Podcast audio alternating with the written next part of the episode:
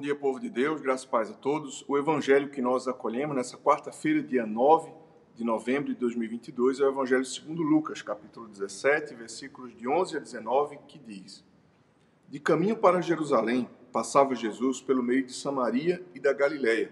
Ao entrar numa aldeia, saíram-lhe ao encontro dez leprosos, que ficaram de longe e lhe gritaram, dizendo: Jesus, mestre, compadece-te de nós. Ao vê-los, disse-lhe Jesus: Ide e mostrai-vos aos sacerdotes. Aconteceu que, indo eles, foram purificados. Um dos dez, vendo que fora curado, voltou dando glória a Deus em alta voz e prostrou-se com o rosto em terra aos pés de Jesus, agradecendo-lhe. E este era samaritano. Então Jesus lhe perguntou: Não eram dez os que foram curados? Onde estão os nove? Não houve porventura quem voltasse para dar glória a Deus senão este estrangeiro, e disse-lhe: Levanta-te e vai, a tua fé te salvou. O Evangelho do Senhor, louvado sejas ao Cristo, que as palavras do Santo Evangelho perdoem nossos pecados e nos conduzam à vida eterna. No Evangelho que hoje acolhemos, vemos que Jesus passava por uma aldeia. E então um grupo de dez leprosos ao longe. E por que ao longe? Porque eles não, pela lei, eles não poderiam se aproximar. Leprosos não poderiam se aproximar de pessoas sãs é, sob a pena até de, de morrerem, sendo punidos. Então, eles de longe clamaram, Mestre, tem compaixão de nós. E Jesus disse, ide apresentar-vos ao sacerdote. E essa ordem, na verdade, era tinha um propósito. Somente os sacerdotes, somente as pessoas do templo poderiam atestar a cura de um leproso e dizer que ele estava é, plenamente restabelecido e poderia ser recebido no contexto familiar, social, voltar a trabalhar e tudo mais. Então, por conta disso, Jesus manda que eles fossem, mandou que eles fossem apresentar-se no templo. Acontece que no caminho, percebendo que já estavam curados, somente um deles, que era samaritano, decidiu voltar. Ele voltou, prostrou-se aos pés de Jesus e o adorou, dando glórias a Deus. Então Jesus pergunta: Ora, não eram, não eram dez? Onde estão os outros nove? Porventura ninguém voltou para dar glória a Deus, senão esse estrangeiro e a esse samaritano disse: Vai, a tua fé te salvou. Cabe-nos aqui meditar uma grande realidade. realidade. Todos foram curados. Os dez foram curados da lepra.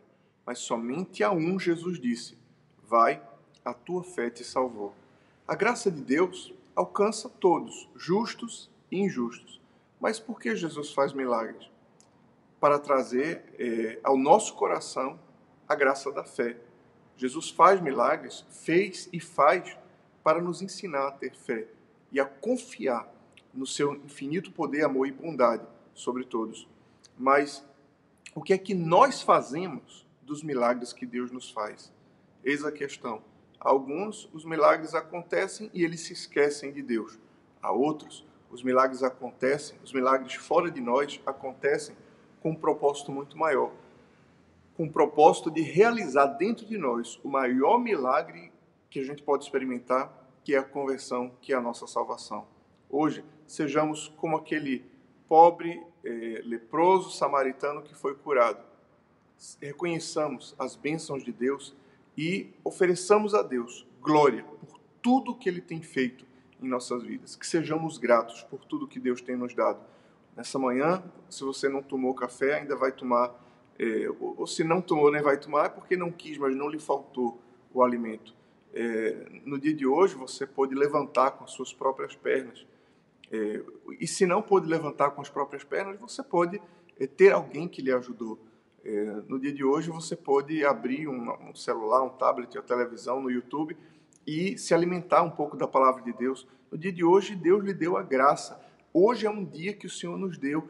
É, sejamos gratos a Deus pelo teto acima de nós, pela cama na qual nós nos deitamos, pelo pão de cada dia, pela roupa, pela nossa saúde. Ah, mas eu estou doente. Mas de alguma forma, é, Deus lhe deu a graça de ter alguma saúde para que hoje você pudesse estar aqui. Peçamos a Deus, receba o Senhor nossa gratidão por tantas bênçãos e verdadeiramente é, possamos olhar tudo de bom que Deus nos cerca, todas as bênçãos, e possamos compreender que todas as graças e até os milagres elas são fruto da misericórdia de Deus sobre a nossa vida, que nos chama ao arrependimento e a uma vida de conversão. Como aquele leproso curado, sejamos gratos a Deus. Jamais nos esqueçamos de todos os benefícios que o Senhor tem feito por nós. Deus abençoe você, Deus abençoe o seu dia, em nome do Pai, e do Filho e do Espírito Santo. Amém.